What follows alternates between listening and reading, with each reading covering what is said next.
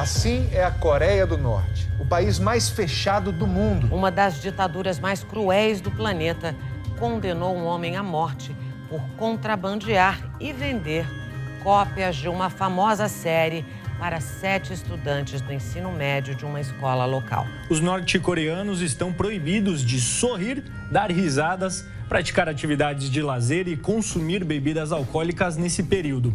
A determinação acontece por conta do aniversário da morte do ex-ditador Kim Jong-il. O país mais misterioso e fechado do mundo. Olá, eu sou Adolfo Nomelini. E eu sou Rafael Carvalho. E esse é o podcast do Esse Mundo é Nosso. E hoje é o nosso episódio número 60. Olha que chique, que importante. Ah, hein? Gostei. Quem diria, hein, Rafa, que a gente ia chegar a 60 episódios do podcast. E hoje temos um episódio, inclusive, especial. Tô muito curioso para esse bate-papo de hoje. Eu também vai... tô muito curioso. A gente vai falar de um dos destinos mais fechados do mundo pro turismo. É verdade, a gente vai conversar com um brasileiro que já viajou para Coreia do Norte. E ele vai contar todos os detalhes dessa aventura aqui pra gente. Então partiu? Partiu!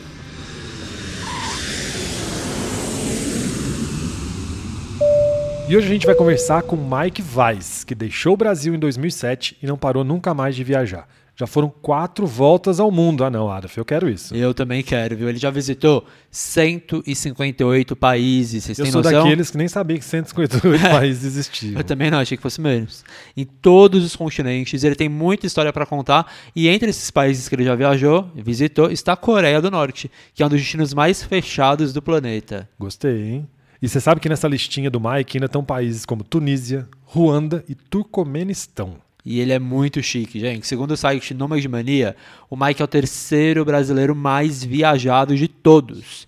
E parece que as aventuras não vão parar por aí, não, viu? Então vamos lá, primeiro, obrigado por aceitar nosso convite, Mike. É isso, estamos juntos. E vamos começar então do começo. De onde surgiu a ideia de viajar para a Coreia do Norte? Eu acho que todo viajante tem o sonho de ir para a Coreia do Norte, né? Todo viajante que se preze, quando eu digo viajante que gosta de viagens um pouco mais exóticas, tem um pouco desse sonho é, aí, pelo menos é, incutido lá atrás no, no, cérebro, pelo menos uma, uma ideia. Então, é, eu já quando era, sei lá, adolescente mesmo, eu pensava, cara, se eu tiver a oportunidade de ir para vários países diferentes, estranhos, barra exóticos, eu acho que Coreia do Norte está lá. Então, o sonho veio mesmo lá atrás. Só que o que eu já, talvez eu estou pulando pergunta já. calma aí, calma aí. É, que a gente não tem ideia quando começa com esses sonhos assim é sobre a complexidade, né? Porque eu pensava, nossa, mas Coreia do Norte acho que não vai dar, né? Querer eu até quero, mas eu acho que não vai dar. Então era mais ou menos isso. É, ele vai falar, né? É, então, eu queria saber como faz para entrar na Coreia do Norte, né? Precisa de visto, autorização, tem gente que fala que tem uma autorização exclusiva, é difícil conseguir. Conta pra gente como foi. Então, eu acho que essa é, é aí tá o, o, o X da questão. Porque, como eu disse, a gente acha que é difícil. E, e não, é, isso é um mito. É, é o maior mito sobre a Coreia do Norte, é exatamente esse, é o mito que eu gosto de deixar claro que é um mito. É bom. Porque, porque é fácil de ir para a Coreia do Norte. É um dos países mais fáceis de se visitar, sem dúvida. Olha. Porque é só preciso uma autorização. Uma autorização para ir. Aí você vai me dizer, mas Mike, essa autorização é um visto? É uma espécie de visto. Só que como é que faz para pedir esse visto? É muito difícil? É complicado? Não. Bem pelo contrário, oh. eles fazem tudo por você. Nossa. Ou seja, você só entra na Coreia do Norte num esquema turistão.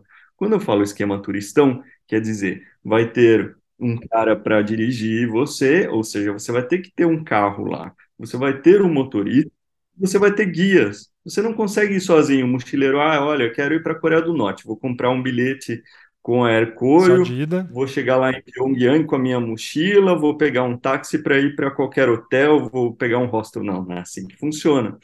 Então, você tem várias agências especializadas só na Coreia do Norte, que tem, que tem é, um, um acordo com o governo coreano.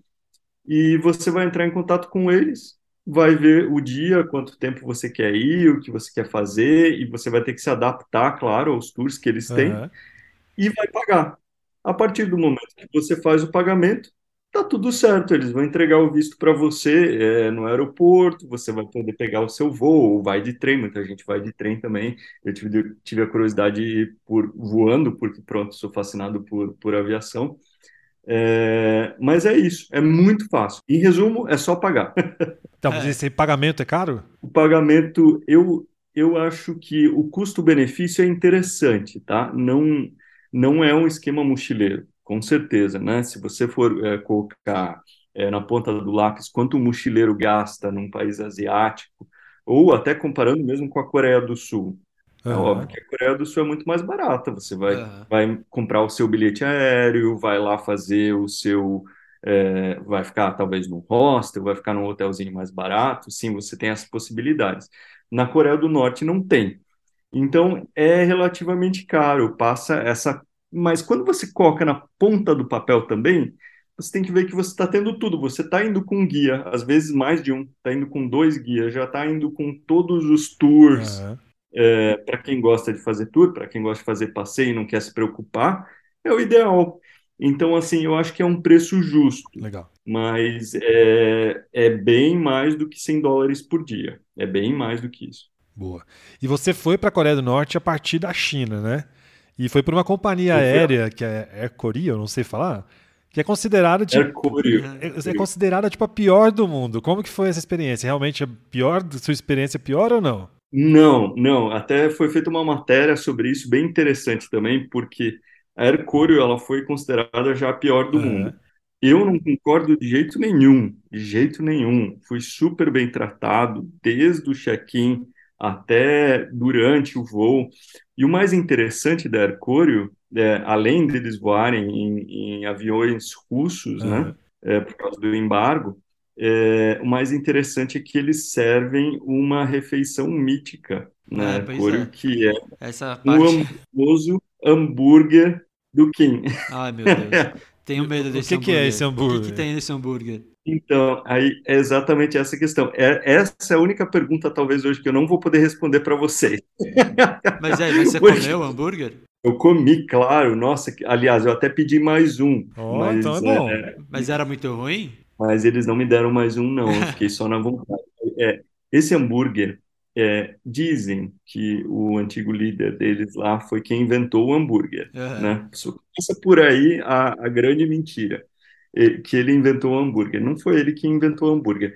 E depois, sobre a receita, o interessante é que a gente não sabe exatamente qual é o tipo de carne que tem no hambúrguer. Vixe. Mas tem gosto de hambúrguer? Tem um gosto estranho, tem, porque tem um molho também que não é muito também não sei exatamente do que é. Sinceramente, é um hambúrguer muito único e é um motivo que muita gente pega o voo da Aircorio para poder comer o hambúrguer da Aircorio. Porque não sabe se a carne é de frango, se é de porco, se é de vaca, ou se é de mistura de algum deles. Vem uma única folhinha de alface bem fininha é, e o pão ali com um molho que não. Não, um objeto não, sabe o que, não que é, né? Que medo. Falando em medo, você sentiu medo em algum momento? Aposto que todo mundo te pergunta isso, é. porque é muito tipo, desconhecida a Coreia. Ah, sim, eu, sim, eu não. Eu não senti medo. Medo propriamente não. Eu, e essa é outra pergunta que eu também acho bem legal. Por? Porque a questão medo.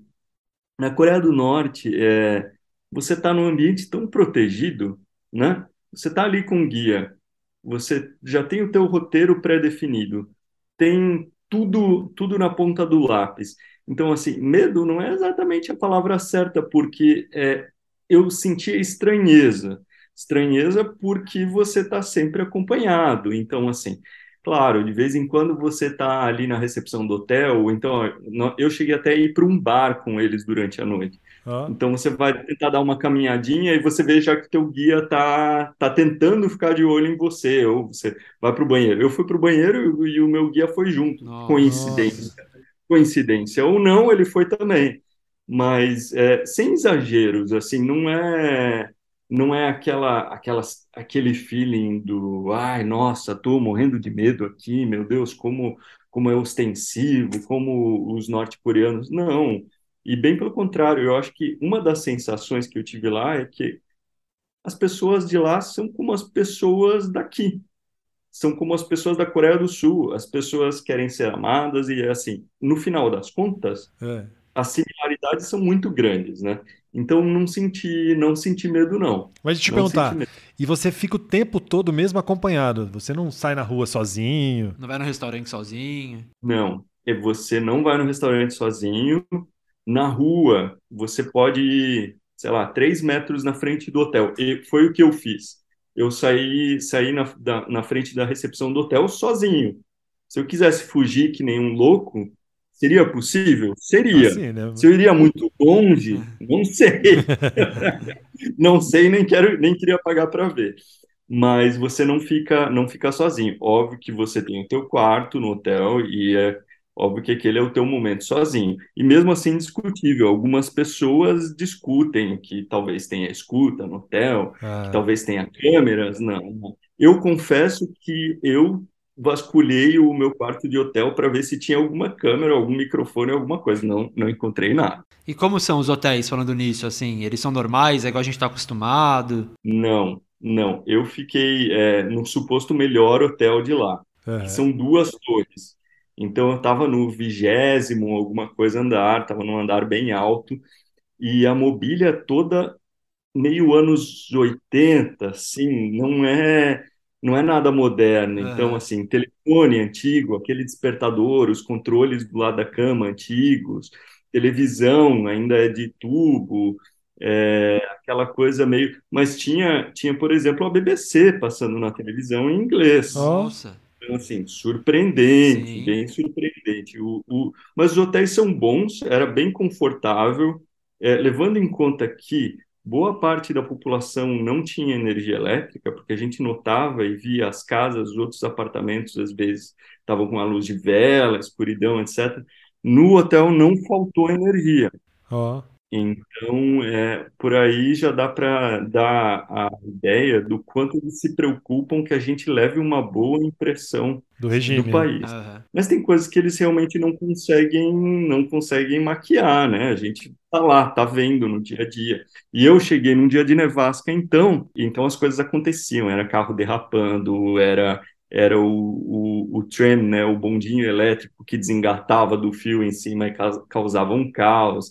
Enfim, até eu acabei varrendo a, a neve da rua, ajudando o pessoal lá na, na esportiva nessa história. Mas, assim, é, o hotel é bom, o hotel é bom. E você podia tirar foto, fazer vídeo, essas coisas ou não? Então, quando eu fui, é, eles não nos autorizaram fazer vídeo. E isso era da época. Só que, assim, você imagina que é, as normas deles mudam, né? Sim. É bem dinâmico mesmo. Então, eu sei que agora, nos últimos anos, últimos três ou quatro anos, já é possível fazer vídeo tranquilamente. Você não precisa de autorização nenhuma. Olha só. Eu não precisei de autorização nenhuma para fazer foto, nem nada disso. Então, fiz várias fotos, eh, fiz umas fotos até com uma cara meio, meio diferente.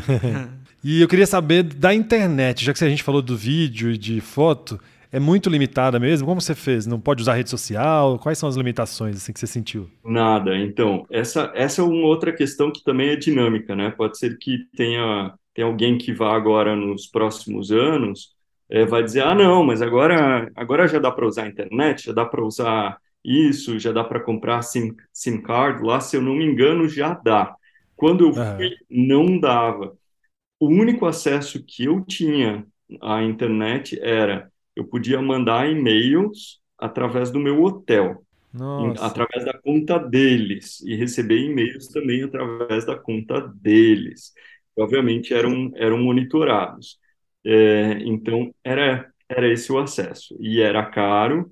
é, então essa sim era uma das, das limitações que eu acho bem interessante também, porque eu acabei até conversando com, com os meus guias e estava explicando para eles como é que funcionava o WhatsApp, como é que a gente trabalhava às vezes por videoconferência e tal, e eles acharam super interessante. Eu não sei se acharam super interessante porque realmente não tinham ouvido ou porque estavam querendo ser gentis comigo.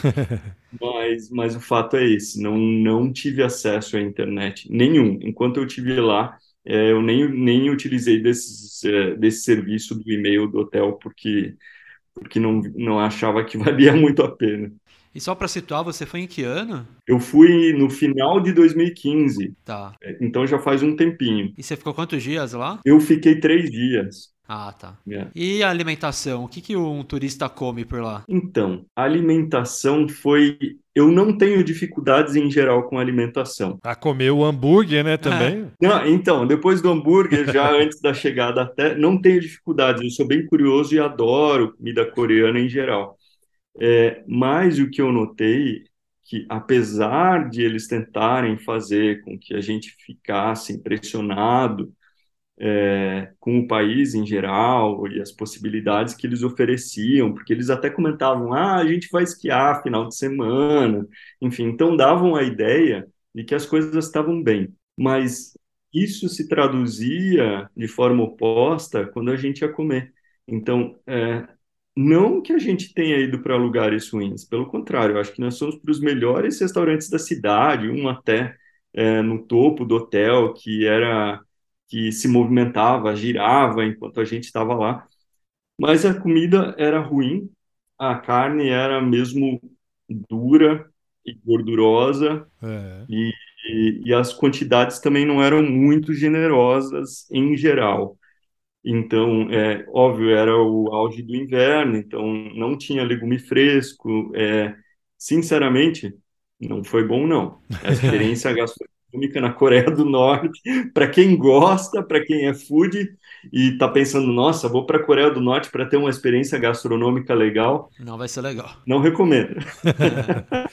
Deixa eu te perguntar assim, de coisas básicas pra gente aqui, ocidental. Vamos supor, por exemplo, uma Coca-Cola. Não tem lá mesmo desses produtos assim, bem tão comuns pra gente? Não, não. Eles têm, eles têm versões deles, né? Tem umas versões diferentes do que a gente tem aqui, e eles veem isso como privilégio. É. Mas nada, nada muito western lá, a não ser, a não ser na delicatesse desses hotéis Ah, por preços astronômicos para quem é de lá, ou seja, quem está lá é, e é um norte-coreano mesmo, não vai ter acesso porque não vai ter o dinheiro para pagar.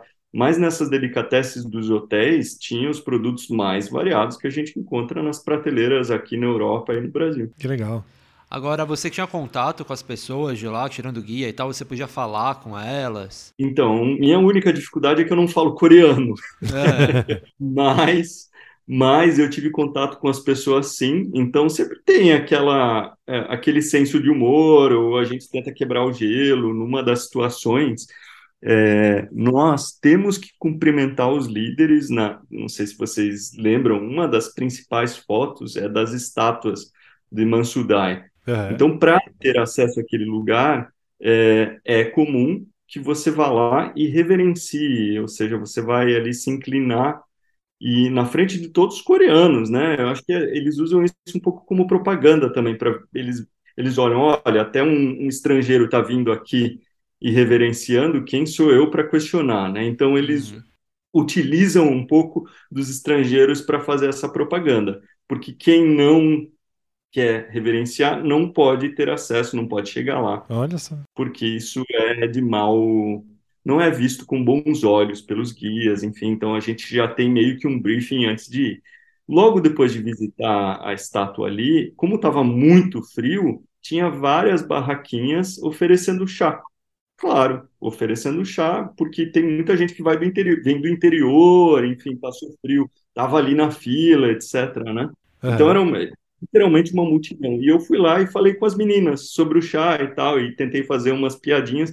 E o pessoal é super, foram super simpáticos, assim, Ah, óbvio, né? Nem poderia ser diferente. Você imagina que você é um estrangeiro, eles estão ali curiosos também, mas é claro que a comunicação fica limitada, né? Eu não, Sim. como eu não falo coreano, a minha, a minha vontade era de perguntar tudo, É, né? né? Se eu, se eu falasse coreano e, e não tivesse o guia ali do meu lado o tempo todo, eu acho que acho que seria bem interessante antropologicamente para entender o que passa na cabeça deles quando eles veem um estrangeiro, né? É, e imaginar o que, que eles pensam aqui, né, do, tipo, supostamente do, do outro lado do mundo. Tem várias coisas, É. né? Que eles nunca saem de lá normalmente, É, né? Então, exato. como eles imaginam que seja. É, é. Mas eu acho que a gente também tem essa experiência em outros lugares, né? Por exemplo, o Turcomenistão, que que eu acho um país até mais estranho do que a Coreia do Norte, É. eu consegui conversar com pessoas lá e então eu acho que a- as reações são meio parecidas. Eles, eles não entendem bem o que você está fazendo lá, por que você escolheu aquele lugar para ir, por que ir naquela época, enfim. É. Eu acho que vocês já devem ter ido para vários lugares estranhos que as pessoas também tipo, perguntaram para vocês, "Mas por que vocês vieram para Ah, é, cá? mas não igual você, assim não, né? Então, E deixa eu te perguntar, nesse briefing que eles te passam, assim, que a agência te passa, o que, que você vai fazer, tem, tem restrições, assim, coisas que você não pode levar e coisas que você não pode trazer dessa viagem? tem várias, restri- tem várias restrições. Eu acho que a Coreia do Norte ficou bem famosa até depois do que aconteceu com, com o turista americano, né, que tentou levar um souvenir é, político, enfim. É, a gente é brifado mesmo, né? Olha, não, não, não leve nada do seu hotel, não, enfim, e todas essas questões. Agora, você, a, a maioria dos tours, das visitas à Coreia do Norte, incluem uma, uma parada numa espécie de livraria slash loja de souvenir Aham. que, que vende que vende cartões postais, que vende é, quinquilharia em geral, né? De souvenir, aqueles posters, etc. Sim. Então, nada disso é exclusivo, gente. Se tiver alguém falando que, ah, nossa, consegui um pôster da Coreia do Norte, etc. é, não é exclusivo, não, tá? É tipo da lojinha. Mas é caro? Não, não é caro. Não é caro. Os valores são, são comuns, assim, um pouco mais barato do que aqui na Europa.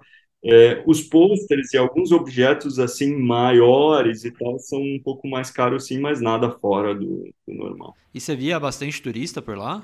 Não, eu fui, eu não vi mais nenhum grupo de turistas. E eu estava num grupo muito pequeno, que era só eu, um amigo e um americano. Então nós éramos só três. Tínhamos um motorista e dois guias, ou seja, três pessoas para três para três norte-coreanos no nosso. Nossa. Nossa. E como que foi a experiência? O que, que você mais gostou e o que, que você também não gostou? O que eu mais gostei da Coreia do Norte foi notar que tem muito mito, né? Que as pessoas exageram, que a mídia exagera e coloca Sim. toda uma história por trás. E claro que a- os norte-coreanos são como nós. No fundo, eles são como nós, só que com menos informação, porque a informação está completamente filtrada. Então, assim, não, não me surpreendeu é, demais saber que eles vivem, de certa forma, num, num lugar diferente do nosso, mas, ao mesmo tempo, muito parecido, porque eles têm os afazeres deles, eles pegam o metrô, eles andam de, vão de bicicleta para o trabalho, outros vão de carro, outros é, sofrem na, na, na mão do governo, todo, tudo que acontece em vários outros países é de forma diferente, formas de vida miserável, e tem gente que vive no luxo, enquanto tem gente que vive no luxo e são privilegiados mesmo num país como aquele. Então, assim, é, abismos sociais, como existem no Brasil também. Sim. Então, eu gostei, gostei disso, gostei de ver que, que, que a gente, a gente sabe da história toda da, da Coreia do Norte, mas que, ao mesmo tempo, eles, eles são muito parecidos com a gente e com o resto do mundo também. É, agora, o que eu não gostei Vai falar da comida de É, novo. quer ver? pensei na comida. É, o que eu não gostei da comida, não gostei da comida, mas não gostei da, de não poder conversar com eles por não saber coreano, por não ter a oportunidade. Claro, mesmo se eu soubesse, eu acho que é, é, é difícil encontrar um momento que você vai ter algum tipo de resposta sincera. Porque as pessoas com quem eu pude conversar, os guias e até o motorista que falava muito pouco coreano, é óbvio que eles dão respostas ensaiadas. Sim. E é óbvio que eu era muito provocativo também nas minhas perguntas. Então, fiz várias perguntas que depois eu fiquei pensando, gente, será que eu- eles não vão me prender depois de eu perguntar isso? Algumas coisas meio. Claro, a gente pode ser abusado, né? Então, é, eu, eu acho que foi isso, de, de ter as respostas um pouco, um pouco ensaiadas, isso, isso foi o que eu não gostei. preferia que fosse muito mais genuíno. Né? E qual dica que você dá para quem tem vontade de conhecer a Coreia do Norte? Por onde começar? Por onde começar? Eu acho que começando por contratar uma empresa responsável, não que não que todas elas não sejam, claro, todas são muito responsáveis, mas alguma que te dê um bom custo-benefício e que te coloque num grupo pequeno. Eu acho que grupos pequenos fazem a diferença. É, eu acho que faz muita diferença pesquisar muito e entender a história da Coreia do Norte antes de ir para lá. Acho que muita gente faz o contrário, né? Às vezes visita o lugar para depois tentar entender. Sim. Não. É, pesquisa, leia, mas leia muito e não leia de uma fonte só. Existem várias fontes, vários pontos de vista sobre a Coreia do Norte. Eu acho que isso é o principal para depois ir lá e tirar as suas próprias conclusões através do que você viveu, viu e não através do drama que as outras pessoas fizeram ou sentiram, enfim. É, eu acho que isso é, de longe, o mais importante. É pesquisar, pesquisar e, e, e sentir um pouco da história antes de ver com os teus próprios olhos lá é legal. Agora, é, você consegue comparar com algum outro lugar do mundo que você tenha ido? que você fale assim, ah, isso daqui me lembra um pouco a Coreia do Norte? Ah, sim, ah, é, eu acho que o Turcomenistão me lembrou em vários momentos a Coreia do Norte.